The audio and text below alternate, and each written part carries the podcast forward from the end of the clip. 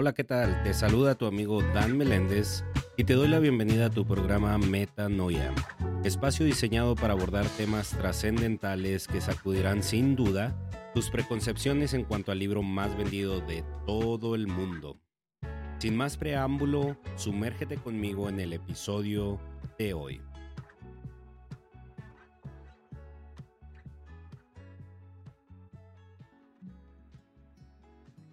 ¿Te ha pasado que alguna vez alguien te ha hecho una promesa o se ha comprometido contigo para al final no llevarlo a cabo, para al final no cumplir lo que dijo?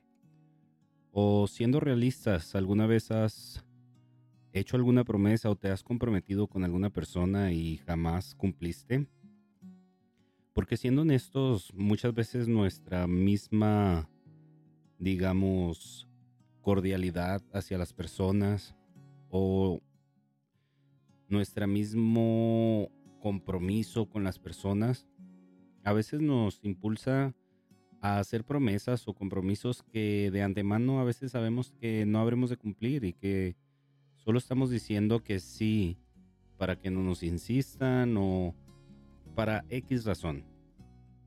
Pero en muchas ocasiones también nos comprometemos algo pensando pensando sinceramente que lo vamos a llevar a cabo, pensando sinceramente que estamos dispuestos a cumplir aquel compromiso. Pero cuando llega el momento de cumplirlo, fallamos. ¿Por qué sucederá esto? Porque como sociedad, a veces por simple compromiso, por la falta de educación de decir no, o de no comprometerse o de no quedar mal o de tal vez evitar algún conflicto o evitar algún interrogatorio, optamos mejor por decir que lo haremos. Pero la misma palabra nos insta a que nuestro sí sea un sí y nuestro no siempre sea un no. También la palabra nos dice que es mejor no decir que decir y no cumplir. Porque cuando decimos que haremos algo y no lo hacemos, estamos fallando, estamos incurriendo en una falta y fallando a nuestra palabra, que es muy importante. Porque después perdemos credibilidad y has de conocer a alguien por ahí que sabes que siempre dice que sí, pero nunca lo hace. Por ahí conoces a alguien a quien tal vez le dices vamos a comer y te dicen que sí, pero nunca se llega a la fecha. O cuando se llega a la fecha, no pueden o no tienen el tiempo para hacerlo. Y si buscas dentro de ti en tu honestidad, a lo mejor también tú has caído en esas situaciones. Pero es algo que debemos de tratar día a día de componer en nuestra persona. Debemos de esforzarnos en conocer nuestra capacidad para cumplir las promesas. Como lo dije antes, muchas veces sinceramente creemos que vamos a cumplir algo y por eso nos comprometemos, pero resulta que al momento de tenerse que llevar a cabo la promesa nos damos cuenta de que no éramos capaces o no somos capaces de llevarlo a cabo. Y eso le pasó a un personaje con el que me identifico mucho. Y no por las grandes cosas que él hizo, por supuesto, pero por su temperamento, por su forma en la que vivía, por lo impulsivo que era y que obviamente muchas de esas cosas le ayudaron a hacer todo lo que hizo. Estoy hablando de Pedro.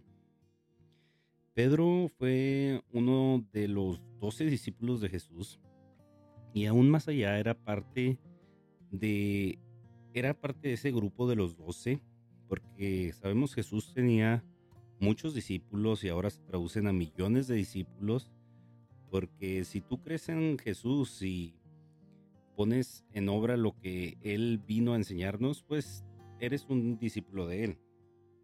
En los tiempos en el que él estaba en esta tierra, también tenía muchos discípulos. Obviamente no solamente doce, pero doce eran los discípulos que eran muy cercanos a Jesús.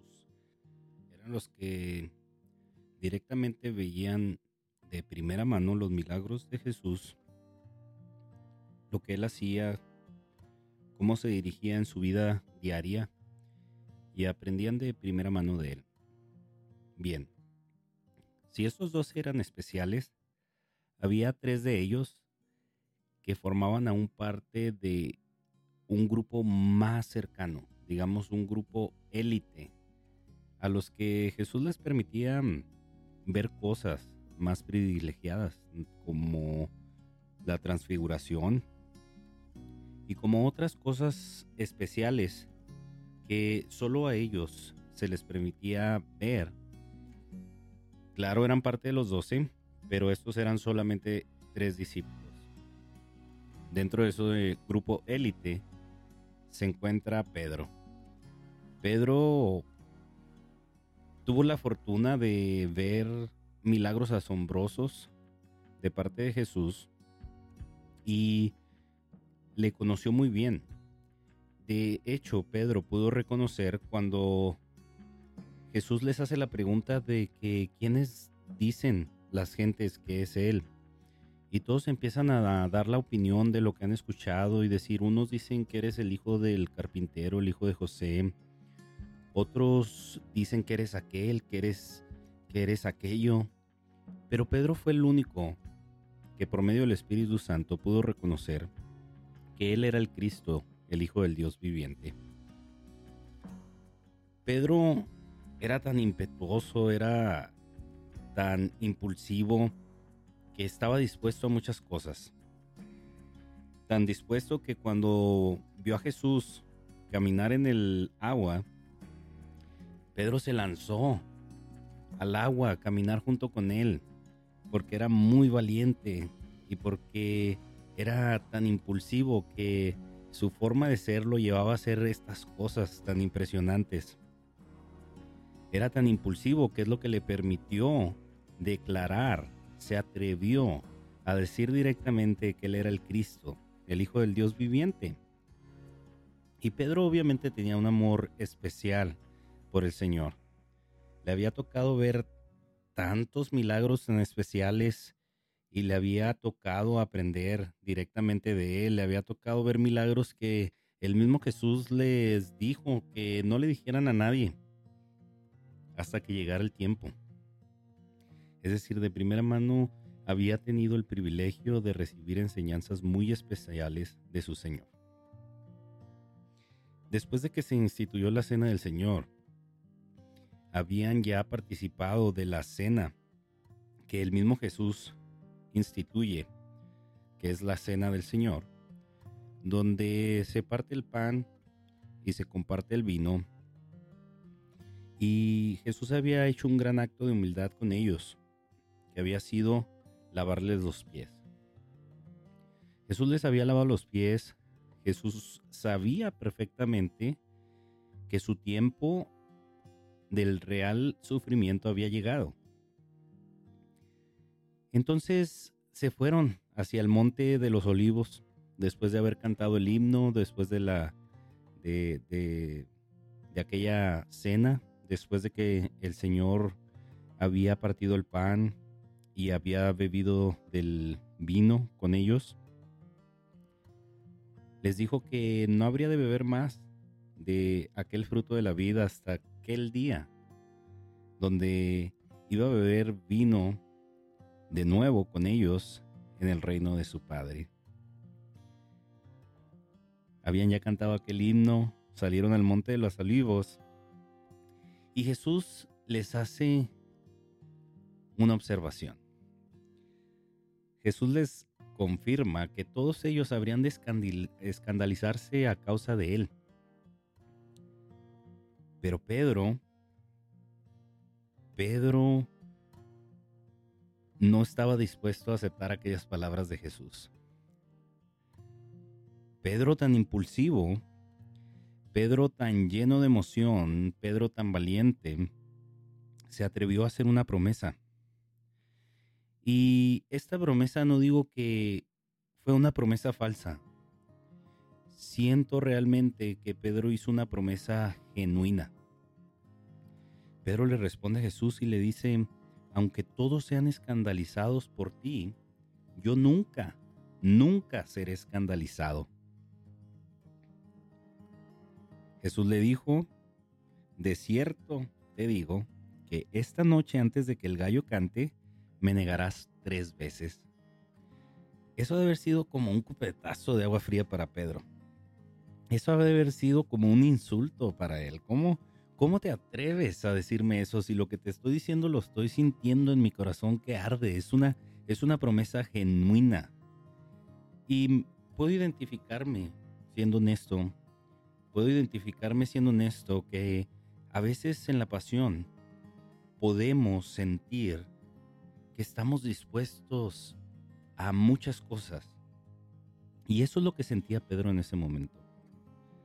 Pedro estaba dispuesto a tantas cosas que Pedro, después de que Jesús le afirmara que esa noche, antes de que el gallo cantara, lo habría de negar tres veces. Pedro no lo acepta y responde, aunque me sea menester morir contigo, no te negaré. Es decir, si me es necesario ir hasta la muerte contigo, yo no te voy a dejar, no te voy a negar. Y creo que esta era una, una promesa genuina por parte de Pedro. Creo que Pedro realmente lo estaba sintiendo en su corazón. No creo que Pedro estuviera hablándole hipócritamente al Señor. Y lo entiendo porque como ya lo dije, siendo honesto, me he encontrado en esa situación donde la pasión me lleva a realmente comprometerme con algo. La pasión me lleva o lo que está dentro de mí y mis ganas y mis ideas de hacer cosas me llevan a comprometerme con cosas que tal vez en el momento pienso que tengo la capacidad de cumplirlas, pero cuando llego al punto donde de verdad tengo que cumplirlos, fallo. Y Pedro le dijo eso. Si me es necesario, voy a morir por ti. No te negaré. Y no solamente fue Pedro el que lo dijo. La palabra dice que todos los discípulos que estaban ahí dijeron lo mismo, que no le negarían, que habrían de morir por él. Pero ¿qué sucede? Todos sabemos esta historia de Pedro. De hecho, me atrevo a decir que es una de las cosas por las que más se conoce a Pedro, por haber negado al Señor. Y efectivamente, cuando estaban en Getsemaní, Pedro estaba dispuesto a dar su vida, estaba dispuesto a pelear por el Señor. Cuando Jesús fue. Cuando Jesús fue mm, traicionado, que fue arrestado,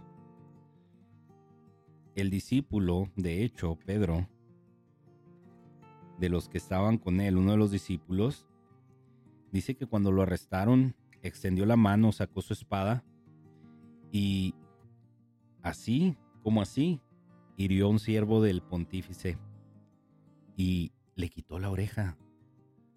Le arrancó la oreja. Porque genuinamente estaba dispuesto a defender a su Señor. Y el Señor le lo reprime y le dice que guarde su espada.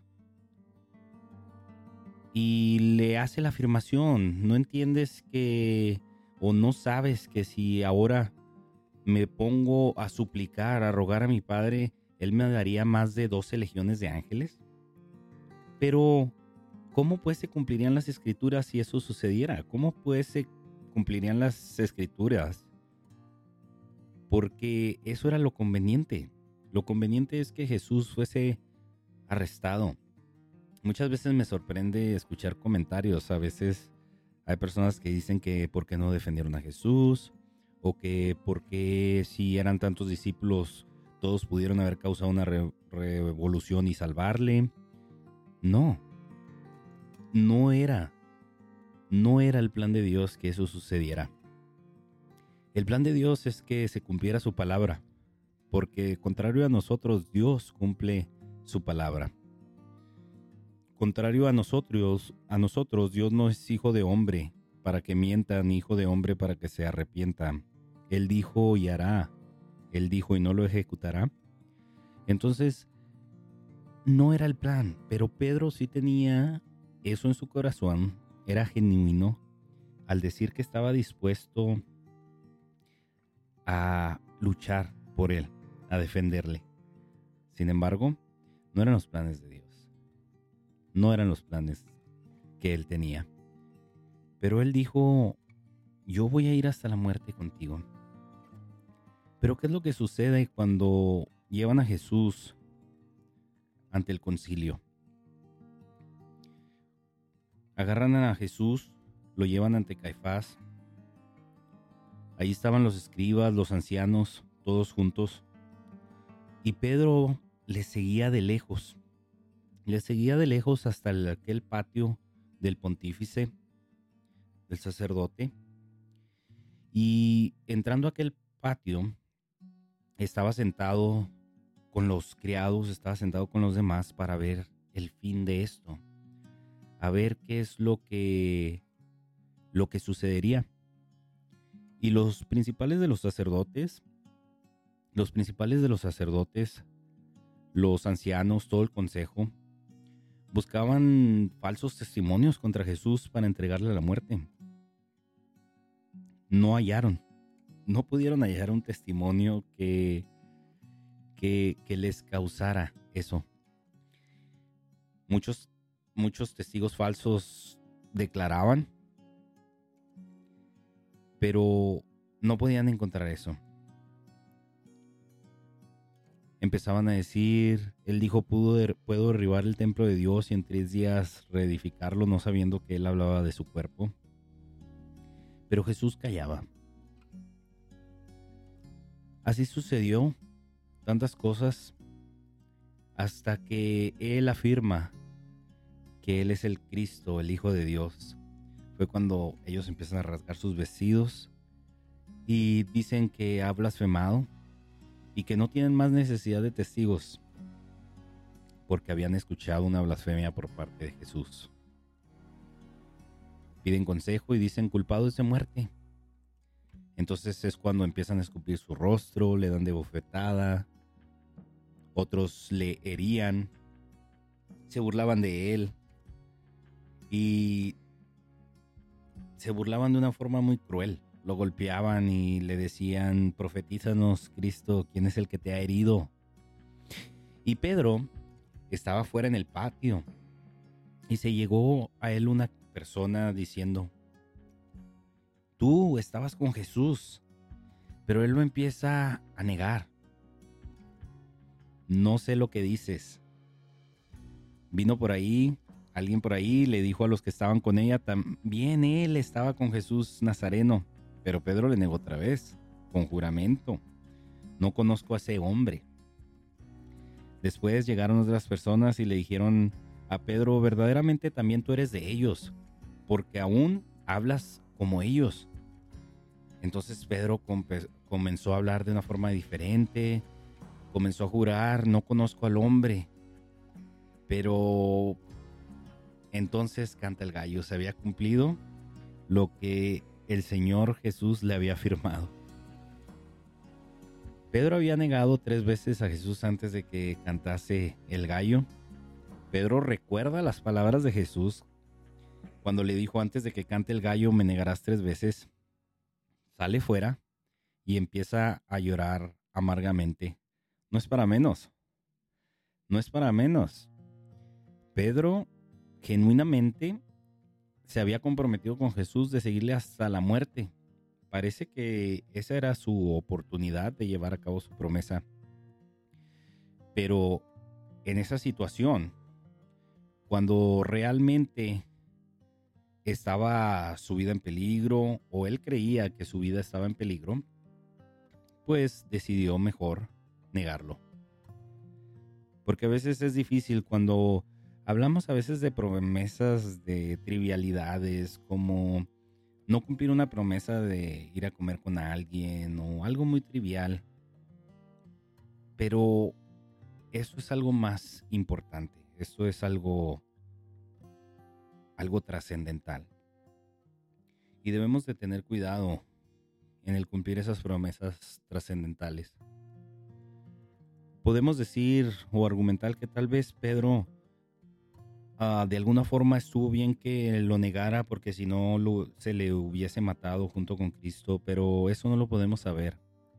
Porque sabemos que Dios cumple su palabra y sabemos que si Pedro era indispensable para el ministerio, era un instrumento que el mismo Señor Jesús usaría para repartir su palabra, aunque hubiera aceptado que él estaba con él, con él, con el Cristo, nada le hubiese pasado.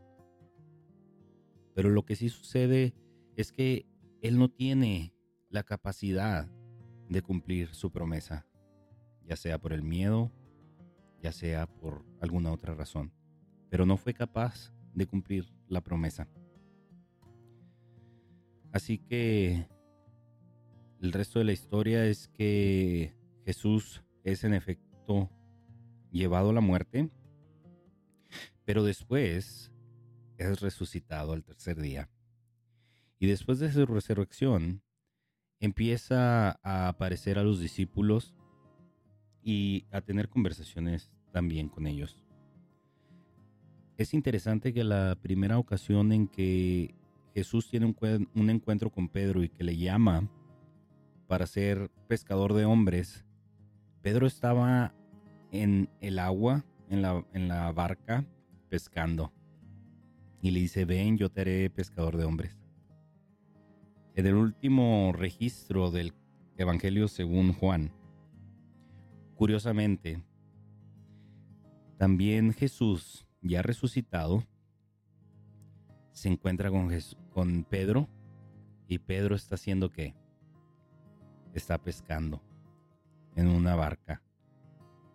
Después de lo que había aprendido del Señor, había decidido regresar a pescar, regresar a su oficio antiguo, porque nadie va a pescar para sí mismo como una forma recreacional con redes, sino que sabemos, conforme a la historia del Nuevo Testamento, que Pedro era un pescador de profesión.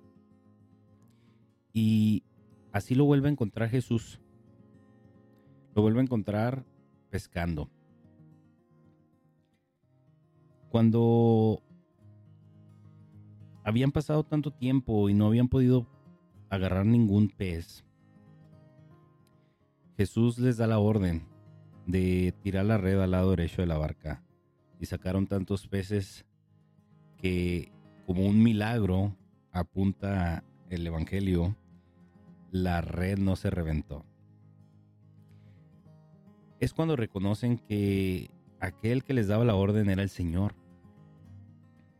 Cuando se da cuenta, cuando se da cuenta aquel Pedro, se acerca a Jesús. Y Jesús empieza a tener una conversación muy seria con Pedro. Después de que comieron, Jesús se acerca a, Simón Pedro y le empieza a hacer una pregunta muy importante. Y le dice, Simón, hijo de Jonás, ¿me amas más que estos? Y Pedro le dice, sí, Señor, tú sabes que te amo. Entonces Jesús le dice, apacienta mis ovejas. Le dijo por segunda vez, Simón, hijo de Jonás, ¿me amas? Respondiéndole Pedro, sí, Señor, tú sabes que te amo. Jesús le dice, apacienta mis ovejas. Dícele la tercera vez, Simón, hijo de Jonás, ¿me amas? Pero Pedro se entristeció de que la tercera vez le dijera, ¿me amas? Y le dijo, Señor, tú sabes todas las cosas, tú sabes que te amo. Jesús le dice, apacienta mis ovejas. En una lectura superficial de esa porción de la escritura que podemos ver en el Evangelio según San Juan, en el capítulo 21, versículos 15 al 19, nos pudiera parecer un poco extraña la conversación entre Pedro y Jesús. Porque Jesús le pregunta las primeras dos veces que si le ama y Pedro le, responde que lo ama, las dos veces. Pero la tercera vez Jesús le pregunta nuevamente, ¿me amas? Y Pedro se entristece de que la tercera vez le dijera, ¿me amas? ¿Por qué Pedro se entristece que la tercera vez le dijera, ¿me amas? Pedro le responde, Señor, tú sabes todas las cosas, sabes que te amo. Y en esa lectura superficial nos pudiera parecer extraño en lo que sucede aquí. A mí me parece extraño que la tercera vez Pedro se entristezca. Y muchos podemos argumentar que de la misma manera que Pedro le había negado tres veces, el Señor quiere confirmar con él tres veces que le ama. Pero eso solo sería una lectura superficial, una lectura que pudiéramos dar alguna interpretación simple al pasaje. Pero aquí está sucediendo algo interesante. En nuestro lenguaje, nosotros sabemos o comprendemos bien lo que la palabra amor significa. Lo podemos entender. Podemos entender que el amar es una cuestión, digamos, máxima. El amar es algo diferente que querer a alguien.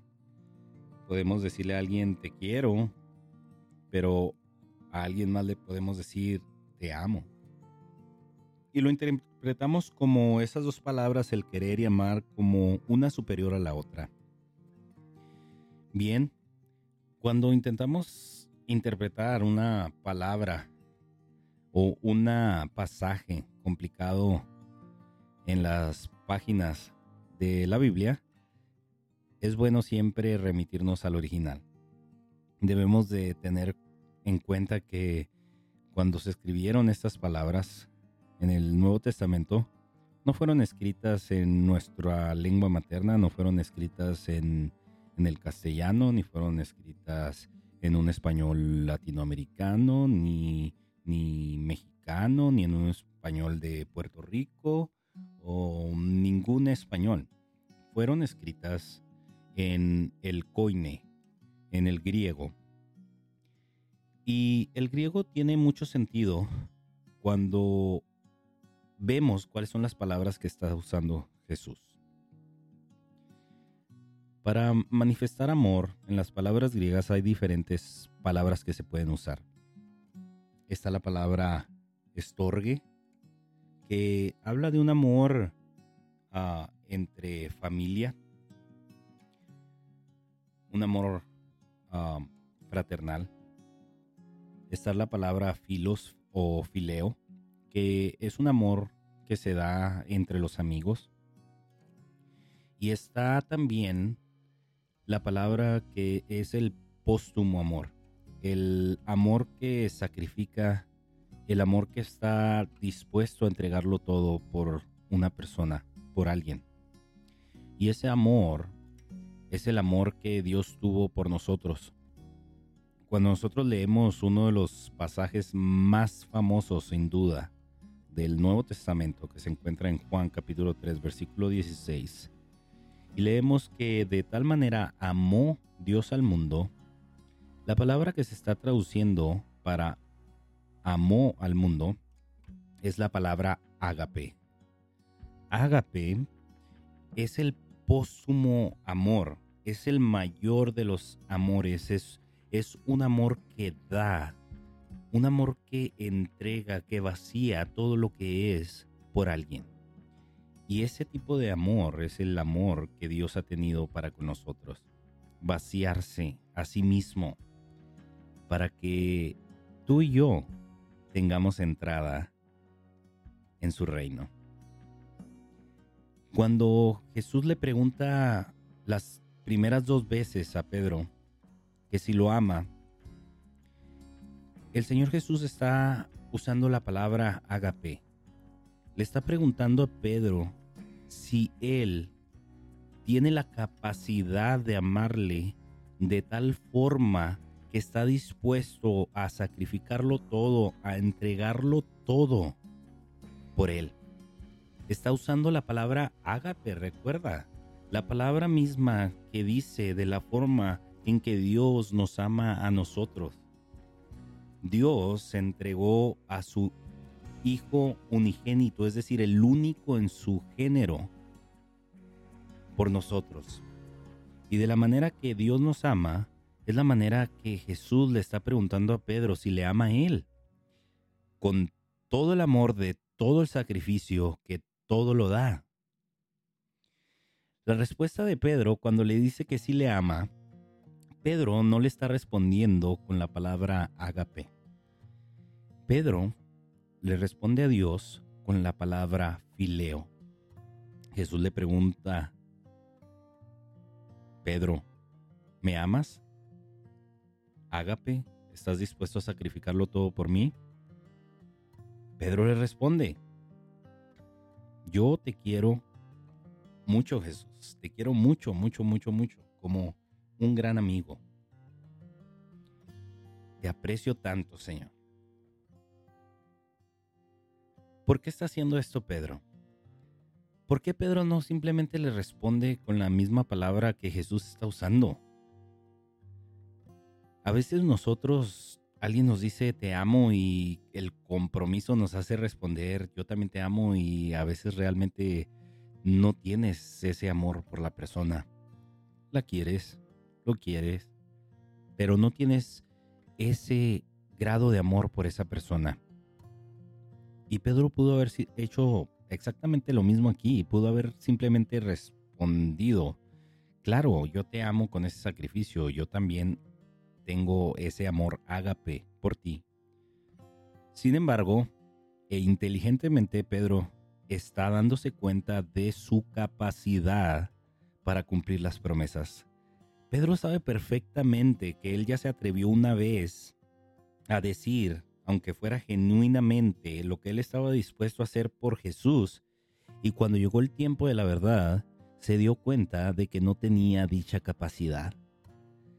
Pero yo lo que veo aquí es que Pedro ahora tiene la capacidad de entender qué tanto puede comprometerse, qué tanto puede decirle a Jesús lo que está dispuesto a hacer.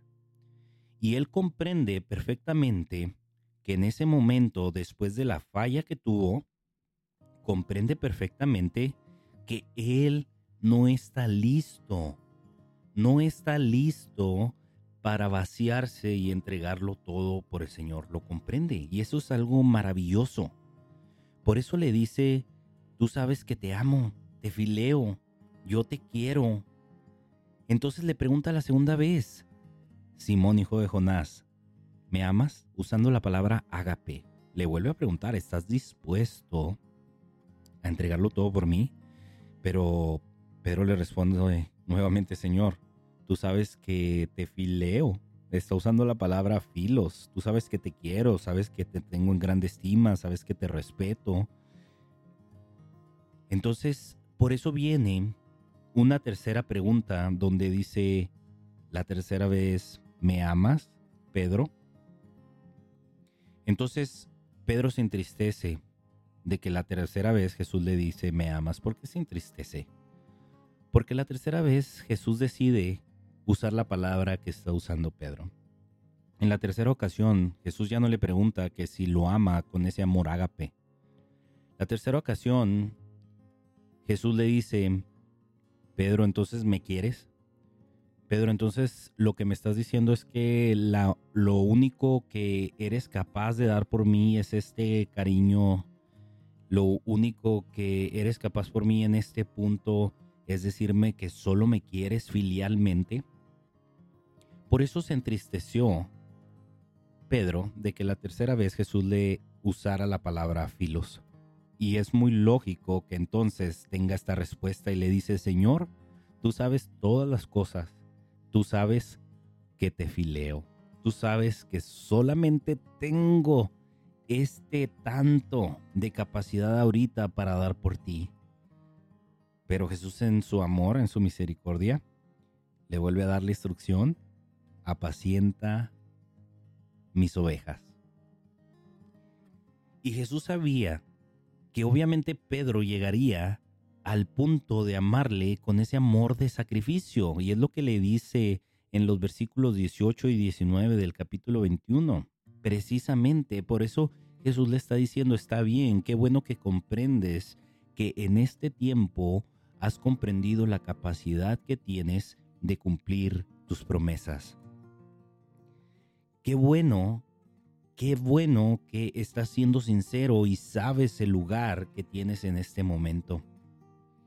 Pero Jesús le dice, de cierto te digo que cuando eras niño te ceñía, ibas a donde quieras, pero cuando seas viejo vas a extender tus manos, otro será el que te agarrará y te llevará a donde no quieras. Y eso le dijo dando a entender con qué muerte había Pedro de glorificar a Dios. Y dicho esto, le dijo, sígueme. Es decir, Jesús sabía perfectamente que Pedro alcanzaría la capacidad de amarlo con ese sacrificio, de amar a Jesús de la manera en que Él nos ama a nosotros, con un amor supremo, con un amor que no se puede comparar a nada más. Entonces nosotros debemos de ser humildes y comprender la capacidad que tenemos de cumplir nuestras promesas. Puede que hayas hecho muchas promesas en cuestiones triviales. Puede ser que hayas prometido a lo mejor llegar un día a casa y dijiste que tú te habrías de encargar de los alimentos, de la comida, y llegaste a casa a lo mejor cansado más tarde de lo que esperabas, a lo mejor cansada más tarde de lo que esperabas y no llevaste a cabo tu promesa. Y puedes decir eso es algo trivial. Bueno, puede ser, pero igual estamos fallando a nuestra palabra igual estamos fallando a lo que hemos prometido. Cuando nosotros prometemos algo, es importante que cumplamos nuestra promesa. Tal vez te has propuesto ayudar a alguna persona, tal vez te has propuesto ayudar en la obra de nuestro Señor Jesús. Tal vez te has encaminado en algún ministerio porque genuinamente pensaste que lo podías llevar a cabo, pero en el paso del tiempo y con el desánimo que has pasado, sientes que no deberías de seguir haciendo aquello y no cumples tu promesa. Entonces, ¿por qué nos comprometimos en primera instancia? No no es que mm, debamos de hacer todo lo que nos piden, no es que debamos de, de llevar a cabo todo lo que nos dicen y piden. Es llevar a cabo lo que nosotros aceptamos y por lo que nosotros nos comprometemos. Porque si no tenemos la capacidad de hacerlo, no nos comprometamos muchas ocasiones caigo en esos compromisos que no me doy cuenta que no tengo la capacidad para llevar a cabo. A veces me comprometo con una persona y le fallo. Y por eso las personas a veces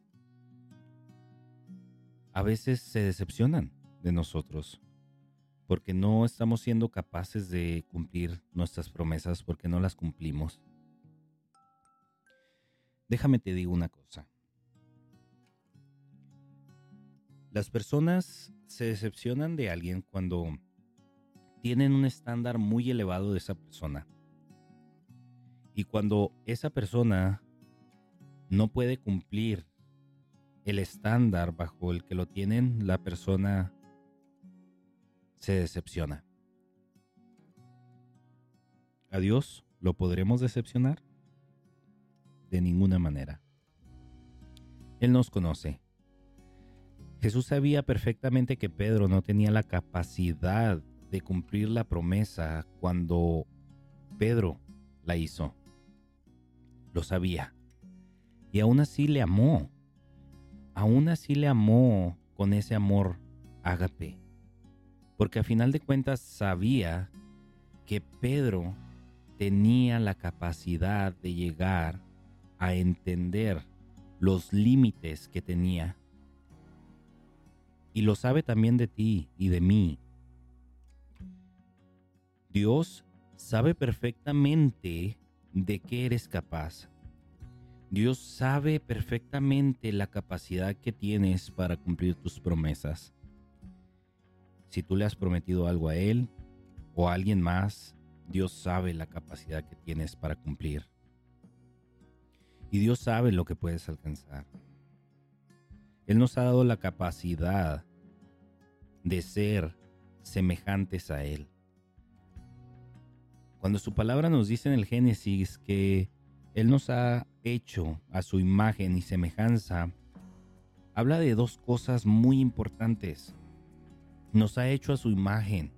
Su imagen, su palabra dice que su imagen dice que Dios es espíritu. Quiere decir que nos ha dado la capacidad de nosotros ser espíritus, ser espirituales, que es la forma en la que nosotros podemos comunicarnos con Él, podemos ah, sentirle a Él, podemos tener una relación con nuestro Padre. Y nos ha hecho semejantes a Él.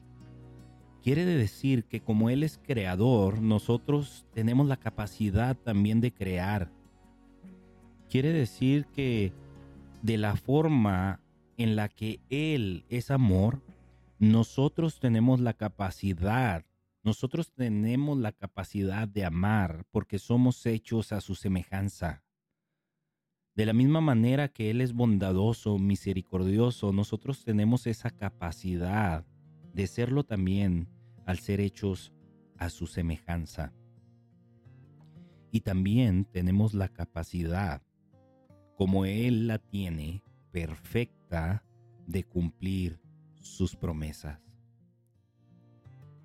Dios cumple todas sus promesas, cada una de ellas las ha cumplido en el tiempo pasado, las está cumpliendo y las ha de cumplir.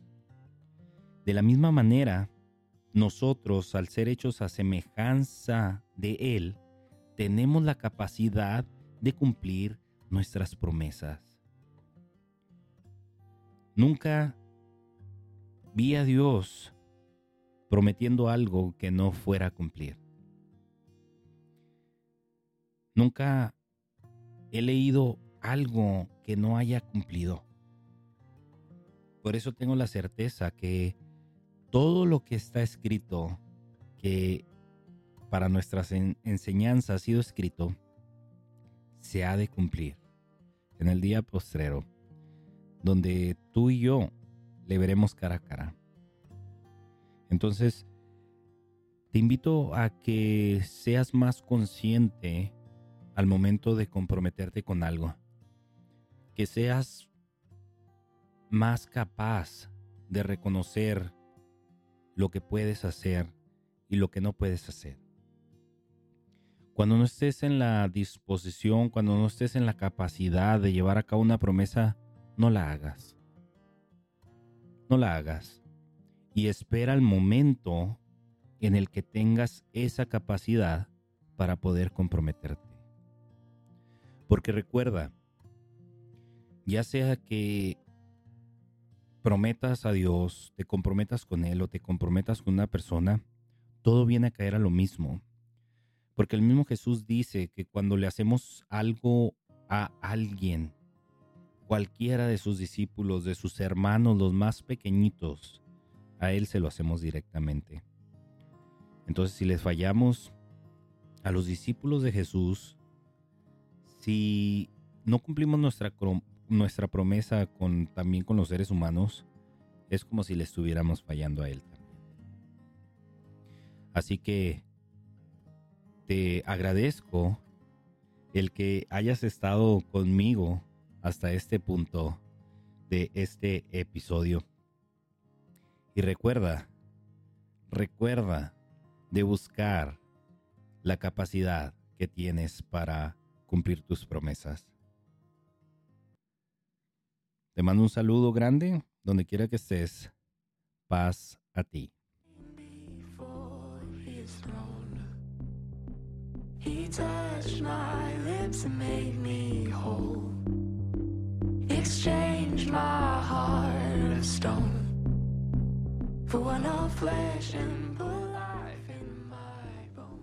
Gracias por acompañarme hasta el final de este episodio y seguro estoy que lo que has escuchado será de mucho beneficio en tu vida. Recuerda, examinadlo todo, retener lo bueno, absteneos de toda maldad, y el mismo Dios de paz os santifique por completo, y todo vuestro ser, espíritu, alma y cuerpo sea guardado irreprensible para la venida de nuestro Señor Jesucristo. Me despido de ustedes, pero no por mucho. Hasta la próxima en el próximo episodio.